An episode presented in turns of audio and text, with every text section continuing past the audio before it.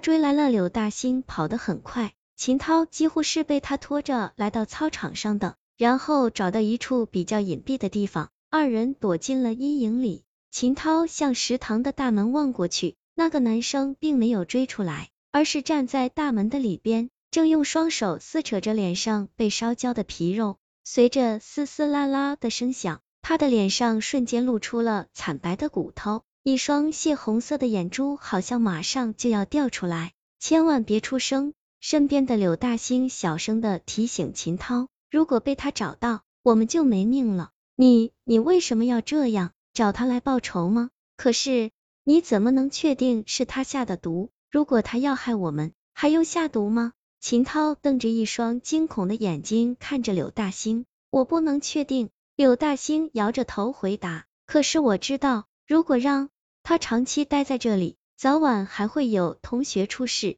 就像那名女同学一样。秦涛还想说什么，可又没敢，想了想，还是转开话题。你刚才用的是符吧？没看出来你还懂这些，我哪懂啊？柳大兴一直盯着食堂大门。这是一位大师给我的，那位大师看出我被恶鬼纠缠，所以给我用来防身的。大师还说，如果这个小鬼不离开，食堂里面的阳气就会被他慢慢的吞噬掉，进而影响到我们整个学校，而他身上的阴气还会引来其他的鬼魂，到时候可就麻烦了。这么厉害，秦涛也不由得一惊。这时候，那个男生已经把脸上的皮肉撕扯干净了。他用力的抹了一把脸上残留着的液体，然后极快的从屋子里走了出来。不对，他的双脚跟本没有挨到地面，也看不出脉动的迹象，但却移动的飞快，几乎是眨眼间就来到了操场上。秦涛死死的捂住嘴巴，生怕自己会发出声音。一旁的柳大兴也是浑身冷汗，好在男生并没有发现二人，围着操场转了几圈之后。便有些不甘心的缓缓飘回了食堂，地上留下一长串黏糊糊的黑色液体，里面还有无数条白色的蛆虫在蠕动，叫人不禁恶心的想吐。你说他给你们下的毒，会不会就是这些？秦涛用力的捂住鼻子，看着地上那黏糊糊的液体，问柳大兴道：“我也说不清楚。”柳大兴思索着，忽然对秦涛说道。我现在忽然觉得，我们应该去那个小村子看看，说不定会找到什么有关这个小鬼的东西。那个小村子不是建校的时候被迁走了吗？连房子都被推平了，我们上哪里去找？秦涛疑惑的看着柳大星，我也是忽然想起来的，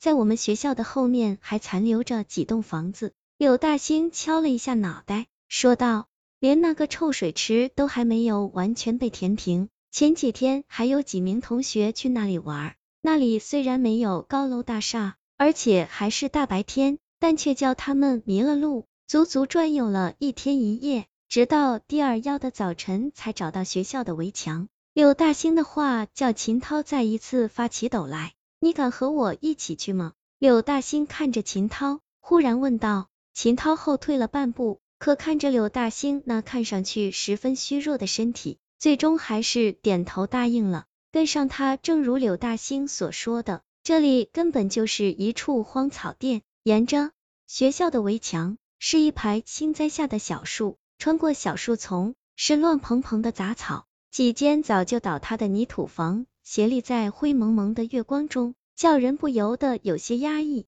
这里的风很冷，二人裹紧衣服，磕磕绊绊的向前走着，很快。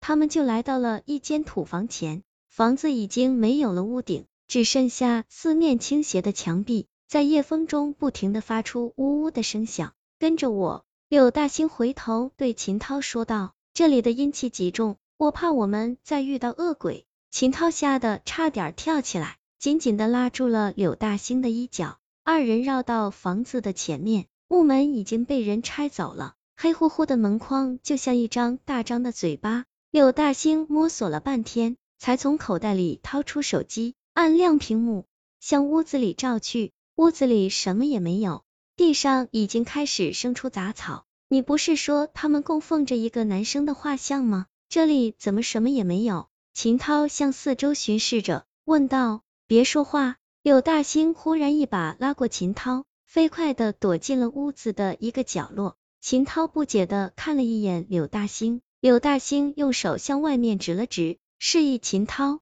外面有动静。秦涛被吓了一跳，侧耳倾听，果然一阵沙沙的声音从不远处传来，好像有什么东西正飞快的从草尖上掠过。二人努力瞪大双眼，很快。一条飘忽的黑影就从大门前掠过，黑影的速度虽然很快，但二人还是看清了，这居然是一个长发披肩的女生，确切的说，是一个女鬼。二人蹲在地上，连大气也不敢出。秦涛扭头看了一眼柳大星，忽然发现他的神情很奇怪，惊讶好像远远大于紧张。我，我们跟上他。柳大星忽然说道，然后不等秦涛回答。他已经俯身钻出了屋子，蹑手蹑脚的跟在了女鬼的后面。秦涛迟疑着，回头看了看黑漆漆的屋子，到底还是不敢一个人留在这里，便紧紧的跟了上去。但他不敢跟得太紧，又怕看不见柳大星，只能尽量放轻脚步。二人跟在女鬼的后面，也不知道走了多远，已经看不见身后的房子了。女鬼仍然没有停下来的迹象。秦涛的脑子里忽然闪过一个可怕的想法，这是不是就是人们常说的鬼影路？他在故意捉弄我们。想到这里，他顾不得害怕，慌忙的赶上前面的柳大兴，正要拦住他，忽然，前面的女鬼停了下来，并缓缓的转过了身体，他的身影看起来就像一条半透明的巨大黑色塑料袋，在这黑如泼墨的夜色里，诡异异常。看来。他早就知道二人跟在后面，带他们来此也是另有目的。我们快跑！秦涛不停的颤抖着，一把拉起柳大星，转身就逃。可没想到，柳大星却用力的甩开了他的手。小玲，真的是你吗？柳大星忽然大叫一声，竟然不顾秦涛的阻拦，向女鬼飞奔而去。